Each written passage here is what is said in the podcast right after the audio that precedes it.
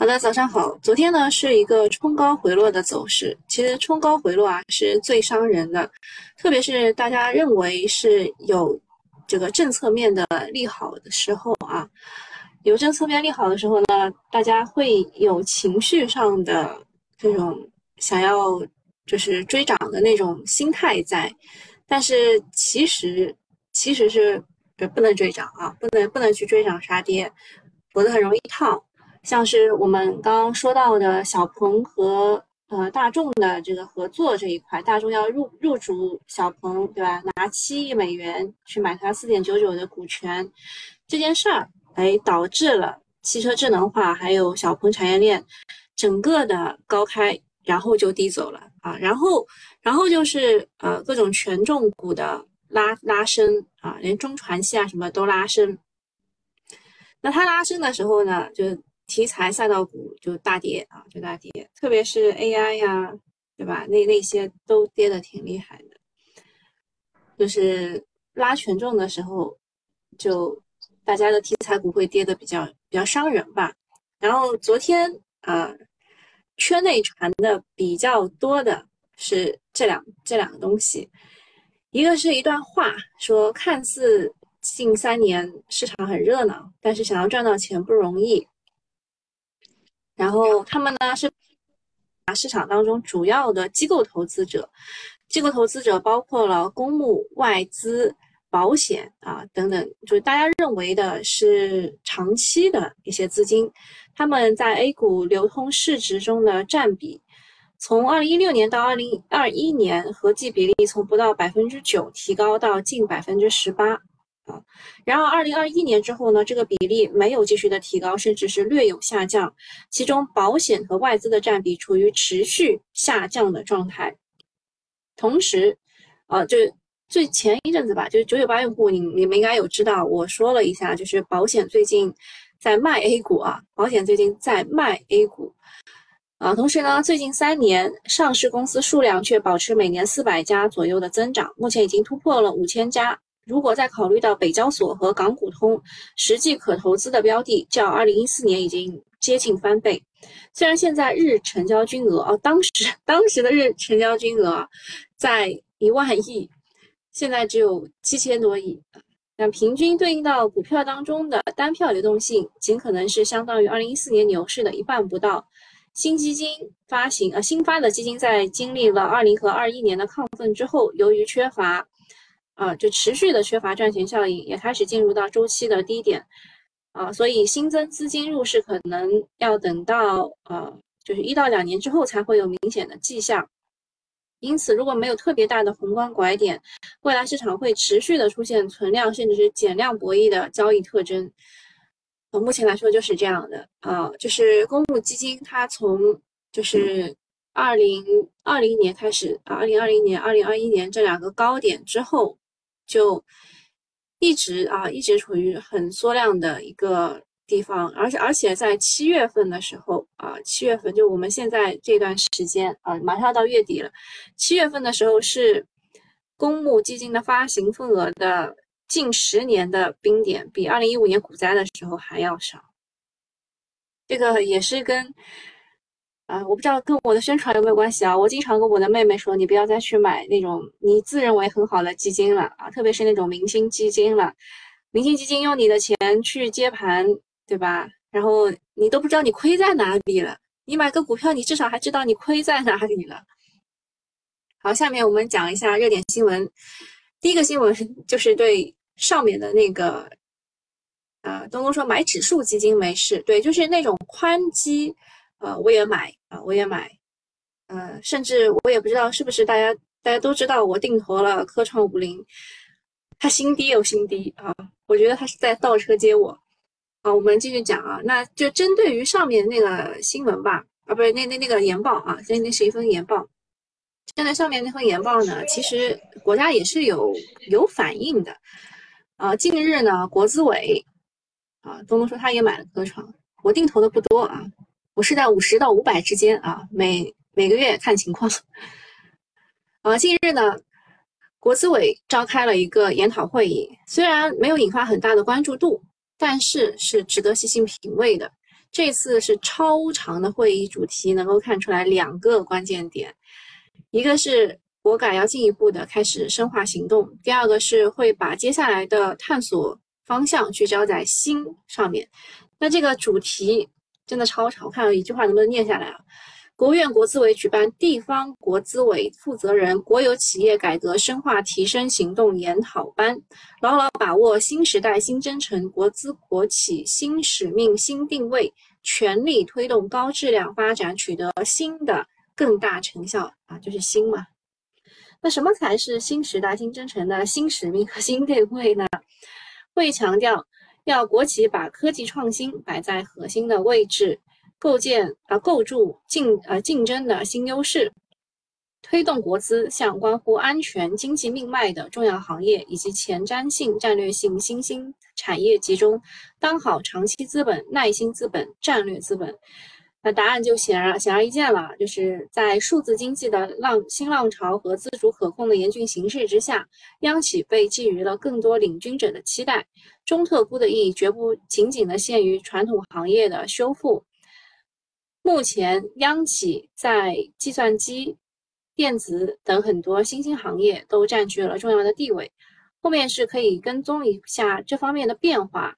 至于市场层面的影响，可以观察对标的 ETF 来实现，比如说央企改革 ETF。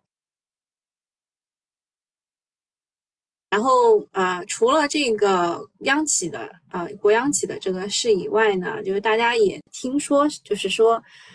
呃，有关部门要邀请相关的人士去开那个活跃资本市场、提升投资者信心的一个座谈会，看来真的是有要动起来的意思了。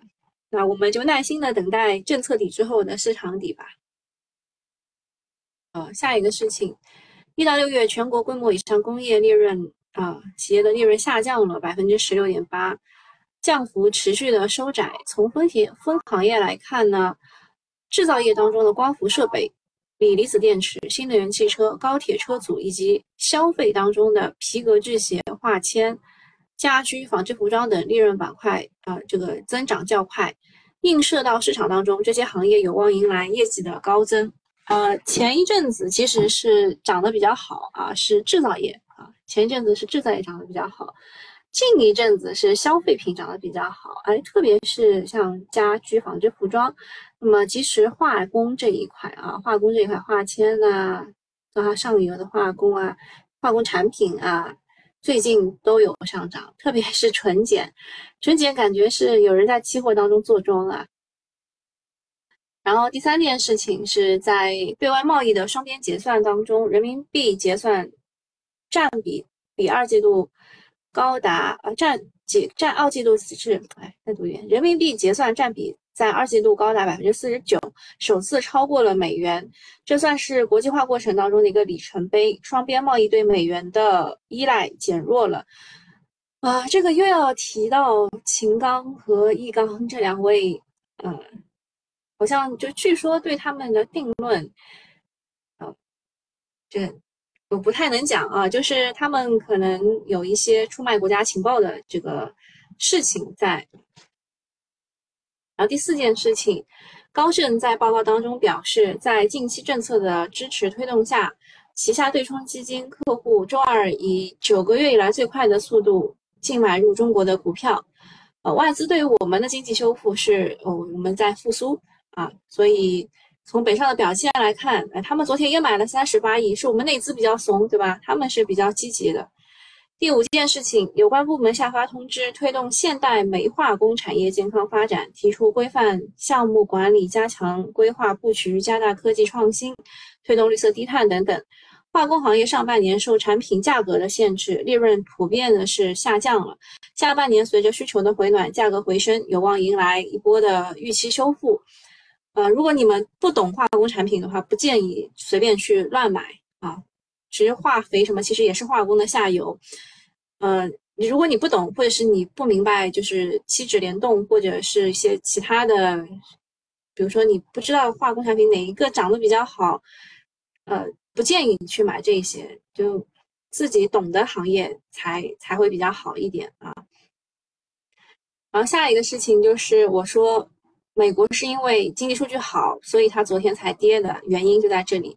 美国的第二季度 GDP 季调后呢，环比折年率初值是增长百分之二点四，预估的时候呢是只增长百分之一点八，前值是百分之二点零，就是它的 GDP 啊增长了很好，然后它那个核心的 PCE 啊也是呃这个比预期的要好。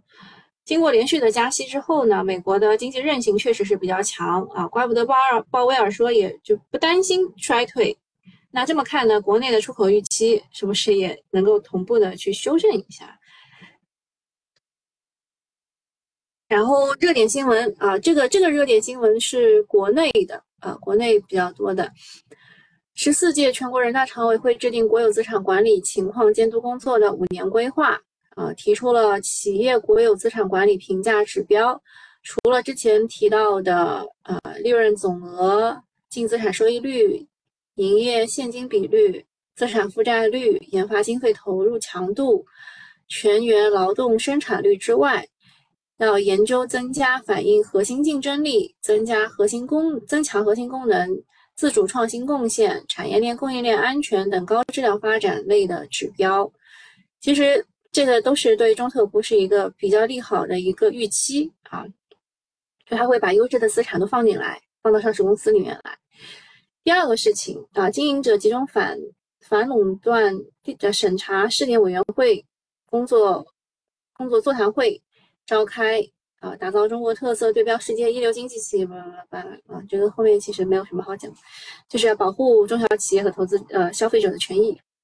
第三件事情是部分的主动权益类基金开始放大，啊，放大放开大额的申购，啊，像是朱红玉、万云远、兆丰等多名知名的基金经理都取消了旗下产品从今年年初就设置的大额申购的限制，呃，公募人士认为这是一个积极的信号，啊，信号说这个部分的基金规模已经回调到可控区间。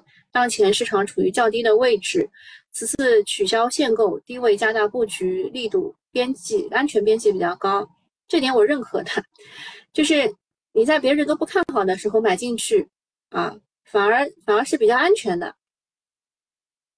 第四件事情是恒大汽车公告说，公司已经达成了所有的复牌指引，已经向呃联交所去申请，在今天上午九点。恢复公司股份于联交所的买卖，在停牌了四百八十二天之后，两年亏损八百四十亿元的恒大汽车，将在今日成为首个复牌的恒大系上市公司。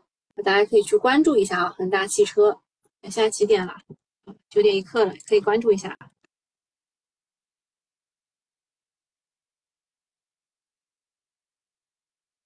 然后下一件事情是。住房城乡部部长召开了座谈会啊，然后说要改善性住房，什么税费要减免啊，什么各种首套首套房比例、贷款利率要要怎么要下降，然后贷款的话是认房不认贷这种政策，其实他就是把之前所有的政策全部打包再跟你讲了一遍啊，就网上传的那一些就是很多很多很利好的政策。以前都推出过，他就是给你再打包一下。第六件事情是煤化工那个，呃，煤化工那个就是有一个补充，就是说要从严从紧，呃，控制现代化煤化工产能规模和新增煤炭的消费量。所以最近在吹煤炭的人也是比较多的，就是煤炭还有钢铁这两个行业，最近吹的人是比较多的。就是有些人甚至是愿意给你返佣金啊，就是你帮我拉上去。他明确每个示范区“十三五”期间两千吨新煤的新增煤炭的转化量总量不再不再延续了。七月二十七号晚间啊，上汽上汽说和奥迪已经签署了谅解备忘录，加快上汽奥迪全新电动车型的开发。哎，就是昨天的是小鹏和大众嘛。上汽是和奥迪嘛，呃，这两个都都是中国汽车的进步啊。下面华为华为宣布 Harmony OS 的四啊这个版本即将登场，计划于八月四号发布。据悉，鸿蒙四在车机系统、多模态交互等领域再次突破，更深度的去融合了 AI 的技术。现在我们的安那个那个 iOS 是到几了？好像十六还是十七啊？对吧？感觉鸿蒙是四，恒大汽车今天是高开了百分之三点几啊？显示这么最高七十二块，现在三块。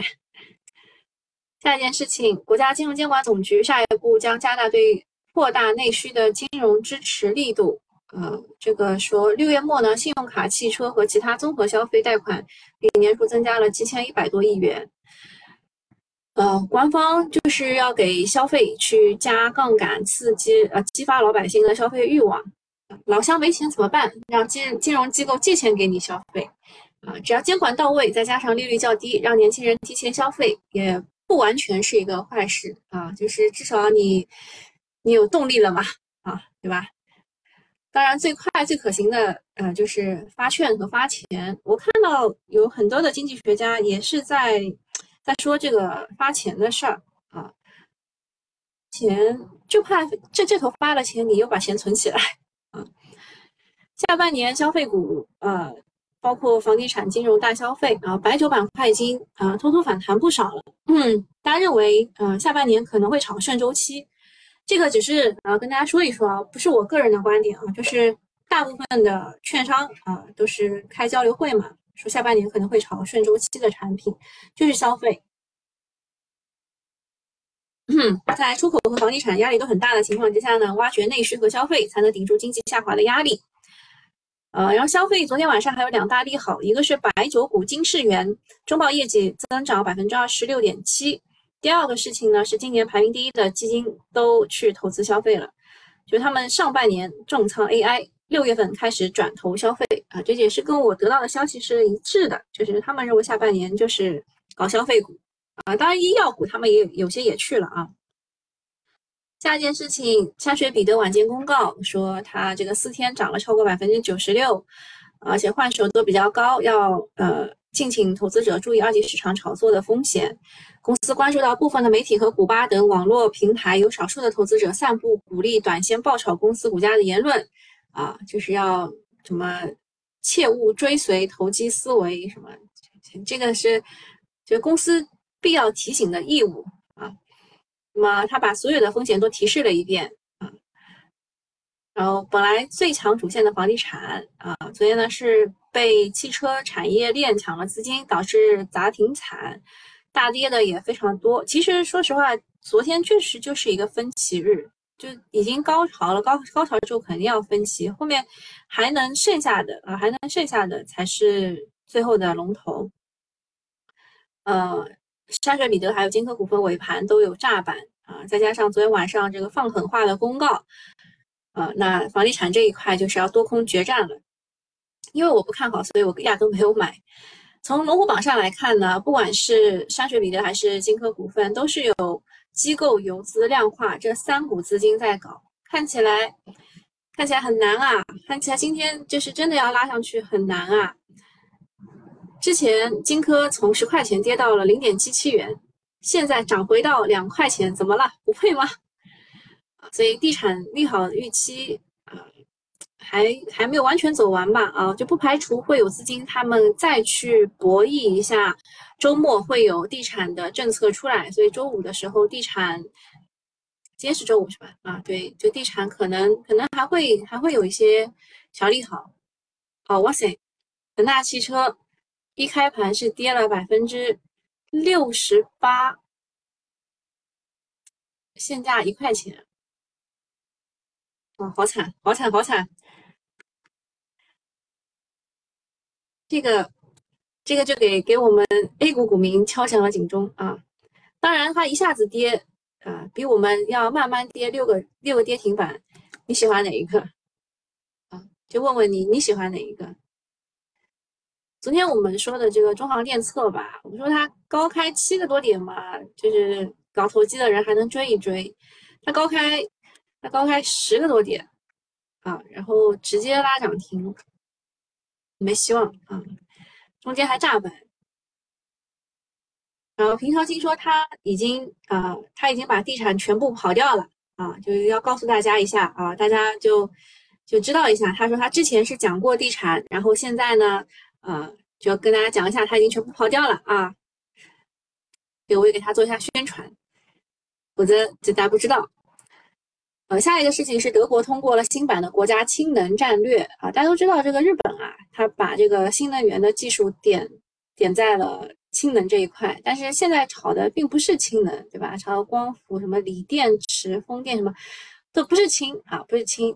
那呃，德国就是说要到二零三零年，氢能需求量达到一百三十太瓦。其中百分之五十到七十是需要进口的，哎，这个中国就是最大的氢气的生产国，煤制氢、电解水制氢，这些都是全球第一。制氢方面技术也是领先的，有很大的这个出口的潜力。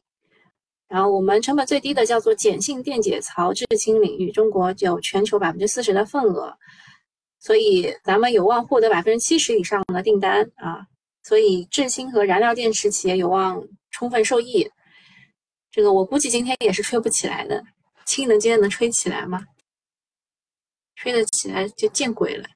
哦，那个超导概念，巴尔胜这个就是昨昨天昨天的消息啊，嗯，给大家先讲一下，我怕大家忘了，就是。有一个法尔盛是七月二十七号，国新办介绍全呃强加强生态环境保护，全面推进美丽中国建设。此外呢，北京关于强加强非常规水源配置利用的指导意见公开征求意见。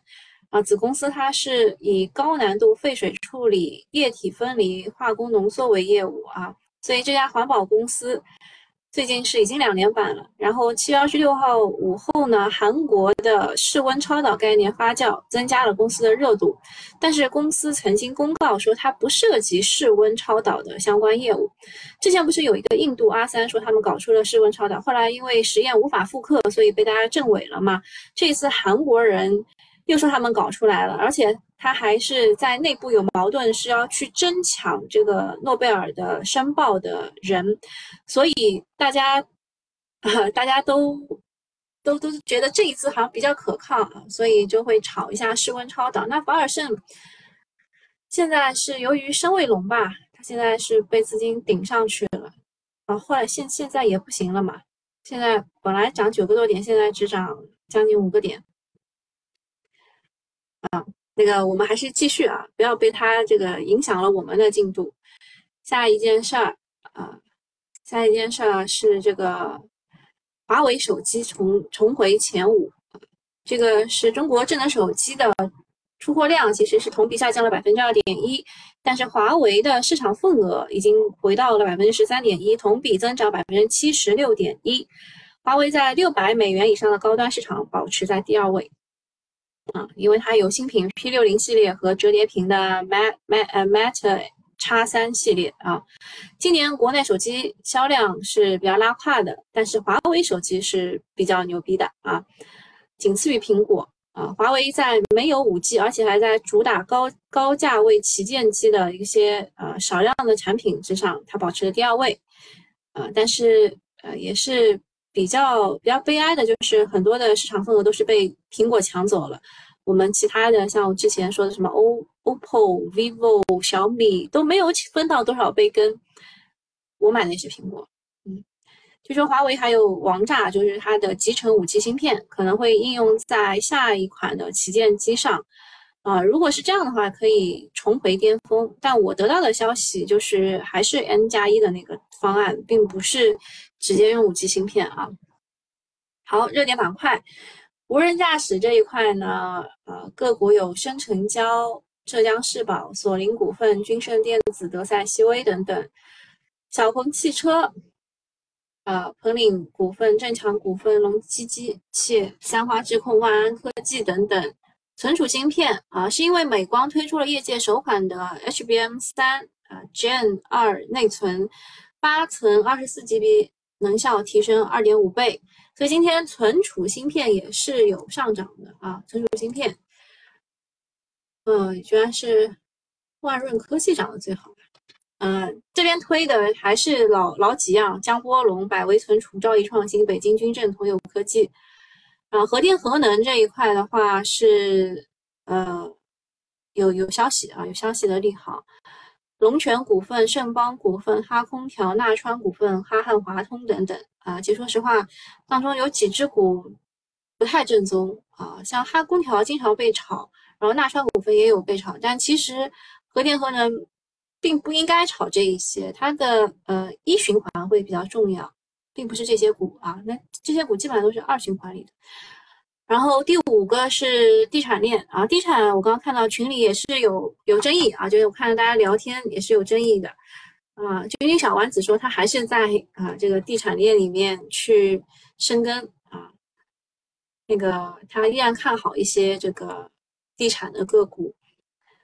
嗯，地产链的话，还是先看金科股份吧。啊，然后后面的补涨有这个光明地产、山水彼得，呃，山水彼得不算补涨，啊，中中达安、建科股份等等。船舶制造啊，这个是中信机械说造船周期持续的上行，下半年进入业绩的兑现期，所以说昨天中船系是涨得比较好的。那你们应该也知道，我之前跟踪的是中船科技和亚星锚链，对吧？啊，其他几只也是中船系的股。啊，然后我讲一下大众和小鹏。简单来说呢，就是小鹏把 G9 的电子电器架构和智驾软件打包出售。啊，注意不是 G6 的，是 G9 的。啊，而大众呢，主要是负责开发和工程设计，然后产业链通用的零部件都是由大众去负责采购的。从二级市场角度来看呢，昨晚挖小鹏供应链的是有点跑偏了，因为零部件是由大众负责采购的，而小鹏现在有了大众的背书，得以起死回生，小鹏的供应链因此受益也没有毛病啊。最终呢是呃希望大众背书的小鹏在 G6 这一款车型上大卖。那么就讲一下，就是现在小鹏的这个地位比较尴尬啊，因为。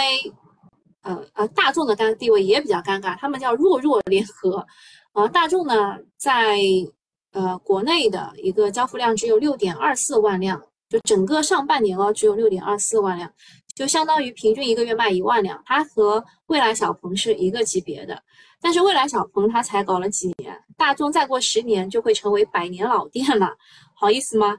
虽然大众的电车在海外卖的还行，上半年欧洲市场增长百分之六十八，美国市场增长百分之七十六，但是在中国市场上突围还不够。而对小鹏来说呢，虽然销量比不上理想啊，然后呃营销呢又比不上蔚来，但是它在智能驾驶方面还是有些优势的。呃，它是最早基于英伟达的呃这个叫 Xavier 的平台实现智能驾驶全站自研的企业，也是第一家啊实现。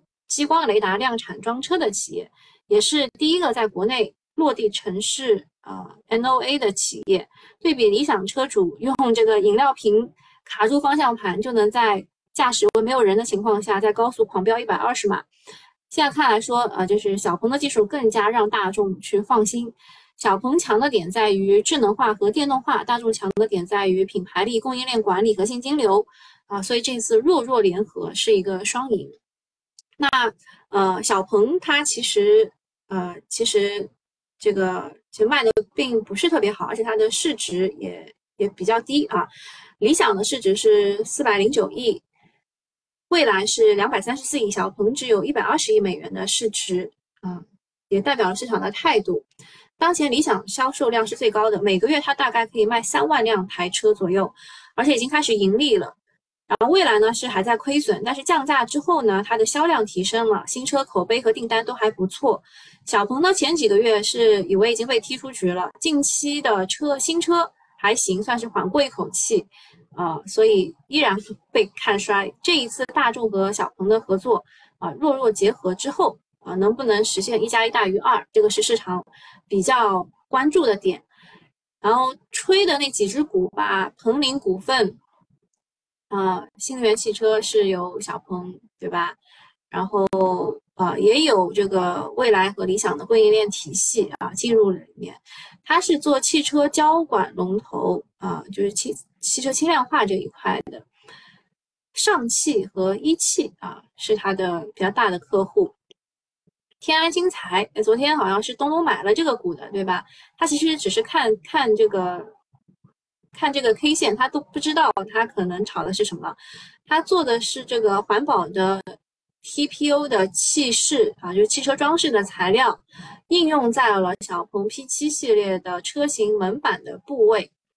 然后索林股份，它是呃有这个专业的 I 呃 CID 的系统的研发。呃，有车联网的产品，汽车辅助的产品啊，就是这几只股吧，是小作文吹的。呃，新能源汽车的话，小鹏合作的公司有金威股份啊，一级的供应商；正强股份制作转向系统的，呃，鹏林股份汽车管路，并不是汽车管路，海马汽车是曾经合作给小鹏做代工的，然后隆基机械是制动的部件啊，整个的产业链。这个价值量就后面有写啊，比如说呃，自动驾驶的呃预控制器的话，德赛西威是价值量是一万块，然后后面是逐逐级递减啊，大家可以这个截图自己看一下。然后大众的 MEB 就是小鹏大众的产业链当中的相关公司啊，也是呃这个跟大家看一下，但是就是事先要告诉大家一下的是。是由大供大众去采购这些零部件，而不是小鹏啊。小鹏提供的还是自动驾驶这一块的东东，所以昨天冲高回落不冤枉啊，不冤枉，就是你们搞错方向了。呃，地产链这一块，我看昨天的话呢，是又换了几只股啊，就是小作文吹的时候又换了几只股。呃，龙泉股份啊，这个是。输水输水管道啊，然后福星股份是旧改啊，旧改像是武汉啊、北京啊这些旧改的，这个他参与了。国创高新啊是什么？沥青啊，沥青。银行啊，银行是说它的估值很低啊，就现在就是搞一些。低位的嘛，那么低价的银行有兰州银行，昨天差点要拉涨停了，对吧？郑州银行、浙商银行、紫金银行这些都是有点小问题的银行，所以它价格才这么低。然后地方的优质的地方行是宁波银行、常熟银行、成都银行、江苏银行。大型的银行有农业银行、建设银行、中国银行、民生银行等等。嗯，公司观察，万科和万达长春项目。呃，纠纷达到达成了和解，呃，万科冻结了万达商管的股份啊，即将解冻了，这意味着万达可以去香港 IPO 了。呃，万达再这样下去的话要死掉了，他现在把自己唯一还赚钱的万达影视都已经啊往外卖了。然后再讲一下这个 Meta 啊，Meta 就是 Facebook 啊，就是它现在涨上去了，涨上去了。业绩广告收入同比增长百分之十二啊，然后再讲讲万华化学，目前来说是一个预期内的下降啊，Q 二小幅环环比上升啊，业绩属于中规中矩。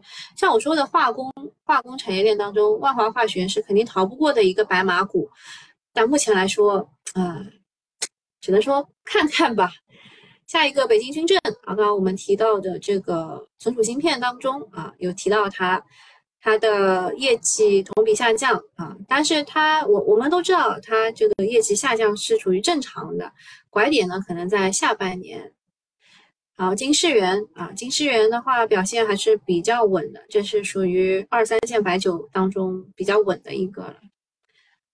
呃，公司大事儿，公司大事儿，业绩看一看，同比增长的，同比下滑的，同比扭亏的都有啊。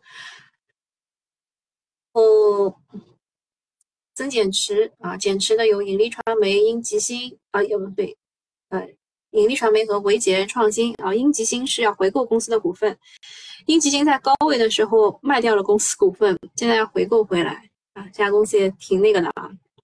然后凡尔胜刚刚讲过了，是炒的是一个是环保，一个是室温超导概念，但其实。啊，都不是特别的正宗啊。然后北方长隆的话，是因为八一建军节临近，叠加中航电测收购方案啊，收购成飞的方案落地，公司是做这个军用车辆非金属复合材料配套装备的，啊，也是进入了军用车辆人机环系统的内饰的领域，啊，目前来说这个行业的渗透率不足百分之二。北方长龙这个应该也是有人给他写了小作文的。国方集团呢是呃有是这个甘肃省内最大的连锁零售企业啊，这个是消费个公司。啊，其他应该应该没啥了，就基本上都讲完了。今天排名第一的是呃，国创高新，国创高新啊，火上高新刚刚有讲过啊，他他是说什么沥青啊什么之类的，那个房地产的啊，在这啊，说沥青呢是呃连续上涨啊，周涨幅很多啊。是在这个深圳啊八大超级城市当中的，呃，然后其实它还有一个这个涨的原因，是因为它扒上了这个腾讯啊，扒上了腾讯云，还有数据中心啊，总之它因为低价股嘛，它涨你也不知道什么原因，啊，就它涨任它涨啊，我也不追，这种股啊都是小作文写出来的。然后地产这一块的话，其实分化还是有啊，分化还是有。物业管理，哎，特发特发服务是我知道有人在锁仓的，哎，我还认识这个人。他们说跟他同车唯一的好处就是他能够锁锁仓啊。呃，平常心说地产不是全部好啊，比如说像万科啊，还有天宝啊，这些还有空间。哇，医美医美今天是怎么了？水阳股份是因为业绩好还是什么原因啊？水阳、金巴拉比、嗯，医美是什么原因？我是不是漏了什么消息啊？医美儿童概念、婴童概念、网红经济。地下管网，这个龙泉股份，我刚刚有讲过，就是做那个，嗯，这个大型啊，大型的骨干供应的输水输水管，这应该也属于这个城中村建设当中的，对吧？宁静说，医美已经涨了几天了啊，大概是我最近不太关注这个顺周期的消费，漏了。啊，然后还有什么什么股是涨得比较多的？哦，今天有三只股新股申购，我发到群里了。嗯，这个华擎技术它是呃智能硬件产品，可能破发率会比较高，不建议申购。其他两只像蓝剑电子和这个蒙蒙固力的话，它破发率都还可以，因为它的发行的市盈率。和发行的价格啊都不是特别高啊，然后那个华擎技术它发行价格有八十块八毛，所以破发率历史统计来说是可能会比较高的啊。张公子说，呃，这个医美是不是因为他昨天去植发了，所以就涨了？那也是有原因的，对你做为他做了贡献啊。好的，那今天差不多就到这里了，我们。周末应该没事儿啊，九九八的注意一下，我们周日啊，我们周日的时候，九九八的用户我们要做一次线上的直播，去看一下八月份我们应该有怎么样的一个策略。好，那今天就到这里了，大家拜拜。